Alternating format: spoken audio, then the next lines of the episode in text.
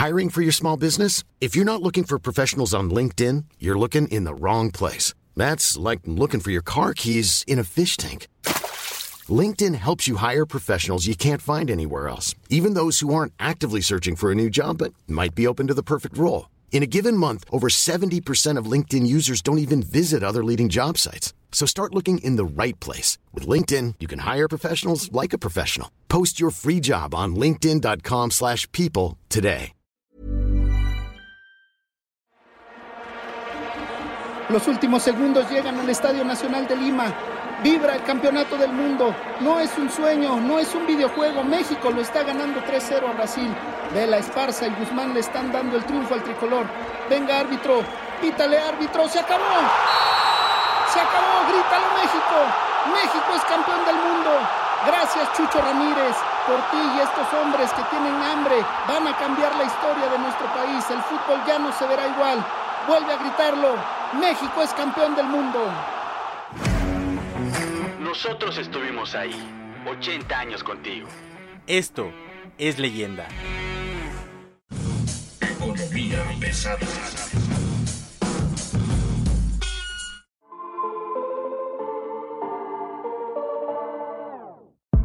¿Cómo están ustedes? Bienvenidos, buen día. Esto es Economía Pesada, la explicación de lo que está ocurriendo en la 4T en materia de economía, negocios, finanzas y por supuesto perspectiva. Mi nombre es Luis Carriles, arroba Luis Carrujos y como siempre es un gusto que esté con nosotros. Hoy nos acompaña el buen Mario Alavés, editor de finanzas de El Sol de México. ¿Cómo estás Mario? Buen día. Buen día Luis Carriles y tenemos propuesta de presupuesto un poquito, yo diría, optimista.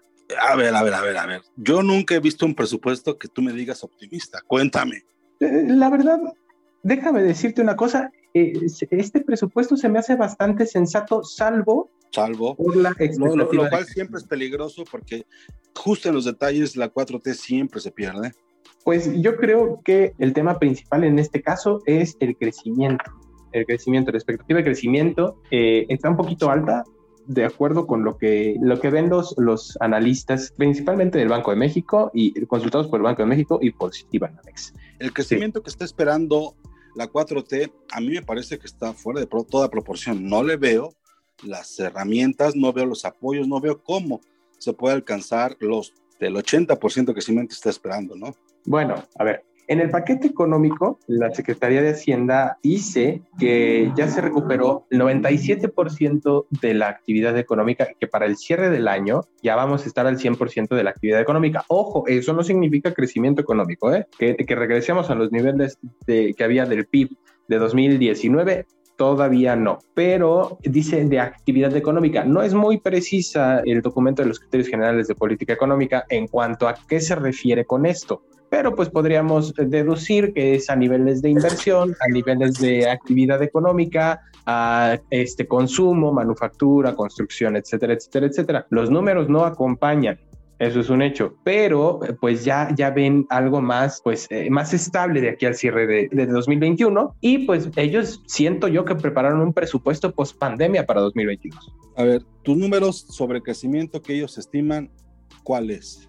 Para el cierre de este año es de 6.3%, ese está en línea con lo que están esperando todos, ¿no? En función de que eh, se recupera, de que se mantenga el actual nivel, acuérdate, ya hemos visto signos de desaceleración importantes o sea, es muy probable que se llegue a ese nivel, pero también es muy probable que, que, se esté por debajo y que se inicie un ciclo bajo hacia el final del último trimestre de este año y el principio del, del primero del año que entra. La desaceleración que se está viendo en varios sectores es importante. El sector que está, que está caminando es el sector de servicios, el turismo, y justo por ahí es donde va a haber problemas, ¿no? Yo creo. Sí, o sea, tienes, tienes una tercera ola de pandemia eh, que en la mayoría de los países ya se está desacelerando, pero tenemos un una cosa que no hemos considerado aquí. México todavía no se desacelera a los niveles que se quisiera la pandemia y además se está incrementando el número de niños contagiados por la reapertura de las escuelas. Además, pues tendríamos que ver si las condiciones de la pandemia alcanzan para pues retomar las actividades que existían antes de la pandemia y de la forma en la que existían antes de la pandemia. El tema aquí es que efectivamente los números no acompañan. Hubo caída en, en la actividad económica, hubo caída en la inversión, hubo caída en la construcción. Esto, de acuerdo con los últimos últimos reportes del INEGI. ¿Será complicado que se llegue al 6.3%? Sí es complicado, pero los analistas no han cambiado sus expectativas. Muy probablemente eh, este rebote se debe en gran medida al segundo y tercer trimestre de este año, que eh, el tercer trimestre eh, concluye en septiembre, y pues se vea una desaceleración hacia el cierre de año aunque recuerda que pues viene una, una época de compras fuertes con el 15 de septiembre, eh, viene una época turística fuerte con el Día de Muertos, viene otra época de compras con el Buen Fin, viene otra época de compras con la Navidad, eh, el fin de año, entonces a lo mejor le están apostando al consumo a través del comercio electrónico, la visión completa de la Secretaría de Hacienda porque estamos lidiando con un nuevo secretario que trae una ideología diferente. Para el año que entra sí se me hace muy exagerado, o sea, el año que entra esperan 4.1% estamos viendo una desaceleración muy fuerte al cierre de este año. Tendría que venir una varita mágica a acabar con el COVID en diciembre. Ese es el tema, porque además el paquete que dan para pandemia es, es interesante, ¿no? Pero no, me parece que es, es insuficiente con vista en lo que se está gastando en otros países. Lo que estamos viendo, el gasto contra la pandemia en otros países versus lo que se están gastando aquí no tiene nada que ver. No, o sea, viene un aumento del presupuesto para el sector salud de 800 mil millones de pesos. ¿Qué es el sector salud? Pues viene integrado ahí Secretaría de Salud, INSABI, eh, IMSS e Gran parte de este dinero, o muy probablemente todo este dinero, se destine a la atención del COVID. El secretario, eh, durante la presentación del paquete económico en la Cámara de Diputados, dijo que pues el presupuesto para el COVID estaba garantizado y que dentro de esta partida había 800 mil millones de pesos que se iban a destinar a la atención, la compra de vacunas, medicinas, contratación de personal, para la atención de la pandemia y para atender los casos atrasados aparentemente de otras enfermedades. No desglosan como suelen hacerlo, pero gran parte de estos 800 mil millones de pesos se van a destinar completamente a la atención al COVID. Pero Mario, 800 mil millones de pesos no es, no es suficiente. Tenemos 30% de la población con dosis completa, tenemos la mitad de la población con al menos una dosis, o sea, estamos hablando de que falta todavía una enorme, enorme cantidad de gente por vacunar y ya se están reabriendo los sectores económicos más por la necesidad que por la posibilidad. Ahora, un crecimiento de más de 4%, sustentado en qué? En las cifras del precio, de precio del petróleo que están apostando se van a mantener altas, cuando sabemos que el ciclo es justamente al revés, cuando menos petróleo hay es cuando más dinero hay, y quieren aumentar la tasa, la plataforma de producción. ¿Con qué se les queman las plataformas? Bueno, te pongo un poquito en contexto el precio de la mezcla mexicana de petróleo. Para este año esperan un cierre de 60.6 dólares, lo cual me parece bastante, bastante eh, sensato estamos viendo 70 dólares por barril, cercano a los 70 dólares por barril. Eh, a lo mejor esto levanta el promedio a los 60 siempre y cuando se mantenga hasta el cierre de año, pero también eh, para el año que entra bajan la expectativa a 55.1 dólares por barril. De hecho, los ingresos petroleros del año que entra se van a reducir drásticamente porque aparte de que va a haber una mezcla con un precio más bajo, le redujeron la tasa fiscal a Pemex, lo que paga Pemex por cada barril, por lo que gana por cada barril que vende que es esta, esta tasa que se llama derecho de utilidad compartida. Eh, esta, esta tasa pues, es el tercer año consecutivo que se la reducen con el objetivo de pues, darle dinero a Pemex para que invierta, no más que pues debe mucho dinero. Hay una trampa ahí. Se supone que con los nuevos DUC, como les conocen, lo que va a haber es una menor presión sobre la petrolera. La realidad es que esta presión menor que debería estar acompañada de un paquete de inversión muy importante que es similar al que ha recibido en los últimos dos años. O sea, le tienes que meter todavía más lana, dejar de cobrarle más lana y entonces poder emparejarlo. De otra manera, si no le metes el dinero que se metió por lo menos este año o el año pasado, Pemex no va a salir con los mejores números o siquiera mejorar los mejores números de ahorita, ¿no? Y sigue el tema en el ambiente de que en algún momento el gobierno decida asumir la deuda o parte de la deuda de petróleos mexicanos. Yo veo muy estrecho eh, la posibilidad de, que pueda haber este deseo. Yo lo veo muy, con muchos buenos deseos. La mezcla a 55 dólares no es malo, pero me parece que está un poco exagerado. ¿eh? Bueno, tampoco le podemos jugar al adivino. Hay imponderables que te pueden subir el precio durante un par de meses, lo cual aumenta tu promedio. De ahí en fuera, pues las fórmulas siempre son las mismas y siempre han puesto un factor demasiado optimista. Pero una de las cosas interesantes es que a Pemex le subieron 91 mil millones de pesos el presupuesto. Eh, esto es 17% en comparación con el ejercicio para este año. Además, acuérdate que la Secretaría de Hacienda no puede respaldar la deuda que ya contrató Pemex directamente. Pero acuérdate que la Secretaría de Hacienda misma ya está contratando deuda a nombre de Pemex. Entonces, Según esto, para que sea más barato, ¿no?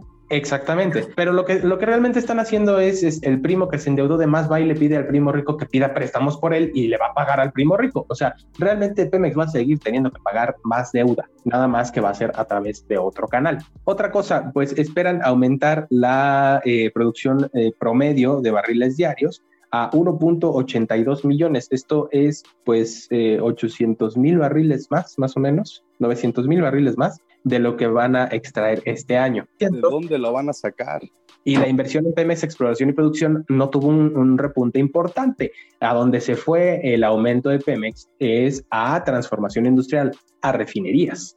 El presupuesto que se está dejando a Pemex, se está planteando a Pemex el presupuesto, no tiene que ver con mejorar la producción, no tiene que ver con utilizar pozos, tiene que ver con la refinería de dos bocas. Ojo con eso, dos bocas tiene que estar listo según los propios calendarios de Pemex para el año siguiente. Entonces, está muy difícil, ¿no? Que se pueda hacer eso. Le van a echar todo, pero hay cosas que simplemente necesitan tiempo para producirse, ¿no? Y ya tuvieron eh, un problema entre junio y julio, donde Pemex dejó de pagar algo así como 12 mil millones de pesos. ¿Sí me explico? Entonces, es difícil pensar que esta lana que le están dando a Pemex extraordinaria, este monto presupuestal tan alto, sea solamente para Pemex. Está pensando en pagar la refinería. Ahí está el gran hoyo negro de Pemex, en pagar una refinería que probablemente saldrá más barato traer importar todo lo que necesitas, ¿no? No creo que sea necesariamente para pagar dos bocas, pero sí para, para reactivar las refinerías que pues siguen en niveles no óptimos. El tema con, con dos bocas es que mantuvo un presupuesto similar al del año pasado y este presupuesto viene a través de la Secretaría de Energía, no se le entrega a Pemex. En realidad sí se, lo, sí se lo entregan, pero no se lo queda. Exactamente, o sea, Pemex es, es el pagador, pero quien administra ese dinero es la Secretaría de Energía y así fue desde el principio. Yo quiero pasar a un tema que, que no es importante. Revisé la tabla de ingresos y lo que estoy viendo es que para ser un gobierno de izquierda le gusta mucho cobrar impuestos, ¿no?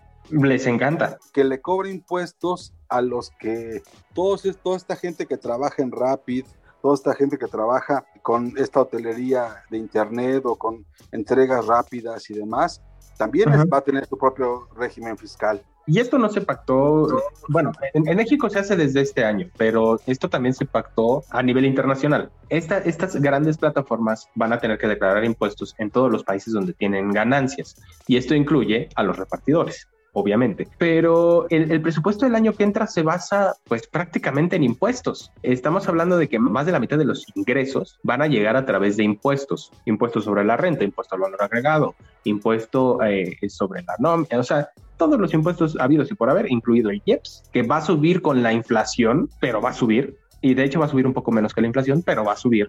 O sea, en pesos vamos a tener que pagar más IEPS por la gasolina pero el tema es que pues no tienen de dónde agarrarse y para ser eh, completamente justos, en teoría, porque estamos viendo que sí hubo un impuesto nuevo que es este impuesto a las personas que trabajan en las plataformas electrónicas, no hubo nuevos impuestos ni aumento en los mismos. En teoría, porque hay que ver cómo se ajusta, o sea, el IEPS ya se ajustó al alza. Viene una propuesta de ajustar al alza el IEPS. En teoría, de nuevo, conforme a la inflación, un poquito por debajo de la inflación pero eso sigue siendo subir impuestos. Al final el contribuyente va a tener que pagar más dinero por comprar gasolina y va a tener que pagar más dinero por comprar diésel. Entonces todo esto eh, lleva al punto en el que pues sí, efectivamente, esto implica que hay una tendencia a cargarle la mano a la gente.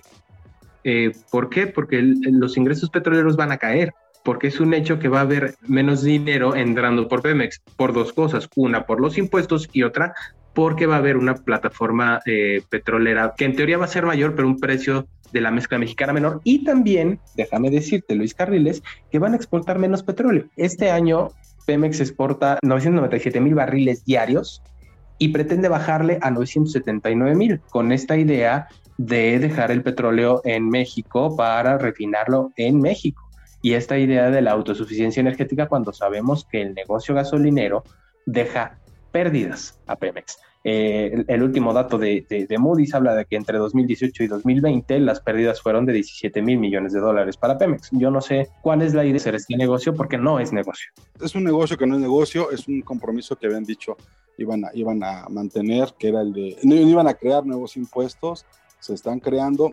Ahora, ya nada más para terminar rápidamente, yo tengo dos temas sobre el tema presupuestal. Uno, veo demasiado optimismo y no veo demasiadas bases para ello. Eh, hablamos del tema económico, hablamos de la perspectiva de crecimiento económico de más de 4%. Yo no veo en el presupuesto un, programa de apoyo económico que permita a las empresas retomar el camino. Veo al, contrario, digo, si podemos decirlo, eh, la, aplicación de tasa cero, más bien la ampliación de la tasa cero para los alimentos de mascotas y para los productos de higiene femenina es parte de esta idea de ser probablemente un poco más sociales, pero de ahí en fuera el, el, esquema fiscal para cobrar más impuestos, lo que veo es que está más agresivo que incluso lo que hemos visto con los que este gobierno llama neoliberales. No sé tu punto de vista y eso que me interesaría tener. Yo creo que está tan agresivo como el más agresivo programa neoliberal de impuestos tenemos que ver dos cosas. Una, el de alimentos para mascotas no estoy seguro que sea tasa cero. ¿eh? El tema es que están homologando el alimento para animales en general porque eh, pues eh, dentro de una de, una de las reformas hubo cambios en, en, los impuestos que se cobraban a estos alimentos. Pero la intención es que los alimentos para animales de consumo, es decir, para vacas, para pollos, para borregos, para cerdos, marranos, cochinos, pollos y patos y gansos también. No, no sé si los gansos, pero este, gansos, gansos a morir. Que estos alimentos no tengan IVA para que en ninguna parte de la cadena de consumo llegue algún impuesto eh, como parte de los alimentos básicos explicación que, que, están dando desde, desde las Secretaría de Hacienda que incluye, por supuesto, en general alimentos para el sector pecuario, que puede ser, por supuesto, ganado avícola, todo lo que tiene que ver con ganado vacuno, por ejemplo, y caprino y ovino, y demás, uh -huh. y por el otro lado, este, también las, las, mascotas. Se supone que en teoría, al menos, debería ser ampliación de la tasa cero. Ahora, hay que ver cómo, cómo en los temas lo discuten, ¿no? Cómo queda, uh -huh. pero al menos la explicación que hoy tenemos es esa, ¿no? Que sí va por ahí. Para los alemanes que te comes, sí. Para tus mascotas, no. Hay que ver cómo queda eso, porque se supone que sí, ¿eh? Tiene, no tenemos que ver las letras chiquitas una vez que venga la discusión. Porque... las letras, las sí, sí, claro. Que luego o sea, ellos no ven, ¿no? Es que, es que ellos mismos, eh, bueno, si, vemos una clasificación, una mascota, a menos que sea una mascota compañía que sea este, dictaminado por un médico, no es una necesidad. Entonces, por ahí se podrían agarrar, porque eh, en, en serio, la, esta miscelánea no especifica, o sea, habla de que se va a homologar el concepto de alimento alimento para humano y alimento para animal, pero no habla de que se vayan a modificar, o sea, ¿para qué se va a modificar esta tasa cero? Que falta el impuesto rosa, que ese me parece un acierto, aunque también con tintes políticos. En la miscelánea sí se propone tal cual quitarle el IVA de 16% a los tampones, las toallas sanitarias y las copas menstruales, porque pues efectivamente es algo que tienen que utilizar única y específicamente las mujeres, lo cual afecta su economía porque es un ciclo natural, por lo cual están eh, pues proponiendo eliminar de forma permanente el IVA sobre estos productos, lo cual pues es parte del impuesto rosa que es una, eh, un conjunto de, de, costos extras que tienen las, que pagar las mujeres, pues por ser mujeres. Ese es, ese es el tema. Yo quisiera escuchar cuál es tu opinión de este, de este, presupuesto. A mí, yo insisto, lo veo demasiado optimista en la parte de crecimiento, lo veo muy agresivo en la parte de cómo cobrar impuestos y no lo veo, no lo veo simplificando este, la vida de los contribuyentes. Sin embargo, pues a lo mejor sería el mejor presupuesto que hemos visto en este gobierno al menos. Los impuestos nos van a seguir cayendo como balde de agua fría, sobre todo en un entorno de inflación alta, de poco trabajo, eh, pero pues también la tasa de informalidad laboral sigue siendo muy alta y eso es parte de lo que está obligando a que la economía se, se abra incluso cuando hay más contagios que cuando estaba el semáforo rojo, una incongruencia total eh, por parte de, de, de, las autoridades de salud en general. Y el tema del presupuesto es optimista, es demasiado, demasiado optimista. Yo creo que nos tendríamos que concentrar básicamente en eh, el 4.1% propuesto de crecimiento del PIB y también en, en, esta plataforma petrolera que no sé cómo le van a hacer para, para incrementarla, sobre todo con la cantidad de accidentes tan seguidos que ha habido alrededor de Pemex pero también dejamos por ahí un tema pendiente, que es que el gobierno, la deuda de, de, de todo el país va a crecer un billón de pesos en 2022. Esto eh, va a dejar eh, el saldo de la deuda, según eh, el documento de la Secretaría de Hacienda, en 14.3 billones de pesos, millones de billones. Y esto, eh, pues, implicaría que prácticamente la cuarta transformación contrata un billón de dólares de deuda cada año, lo cual pues es un promedio bastante alto para un gobierno que asegura, afirma y promete que va a cuidar, que no va a endeudar al país. La palabra mágica en términos reales. Según ellos, la deuda se va a quedar estable en 51% del PIB. El truco está en que crezca la economía. Si no, hasta ese porcentaje se les va a caer. Yo también les diría desde este momento que ya este país para el cierre de este año estará más endeudado que frente a, a, la, a la administración anterior traemos un porcentaje de deuda del PIB frente al PIB de más del 51%. Uh -huh. este, y nos lo entregaron, digamos, o sea, lo entregaron a la 4T con este 47%, ¿no? Uh -huh. Más o menos. ¿no? Entonces, pues sí, sí, si te preguntan, ¿la deuda ha subido? Sí se ha subido, pasó de 47% del PIB a 51% del PIB. Y como van los números, suponiendo que se mantengan en términos reales, pues va, va a terminar el año que entra con un 52.5 hasta 53 si quieres de tamaño. Va a implicar que haya una mejora sustancial en el desarrollo económico del año que entra, ¿no? Si no, olvídelo, no vamos a llegar al 4.1. Si, si llegamos a menos del 4%, este porcentaje va a crecer todavía mucho más. En fin, muchas gracias por su atención. Les agradecemos mucho que hayan estado este día con nosotros. Y bueno, como siempre, Mario, muchas gracias. Al contrario, Luis Carriles, muchas gracias a ti. No se olviden de seguirnos en todas las plataformas de audio como Spotify, Acast, Apple Podcast, Amazon Music, Google Podcast y Deezer. Estaremos aquí con ustedes la próxima semana. Esto es Economía Pesada. Muchas gracias. Hasta luego. Esta es una producción de la Organización Editorial Mexicana.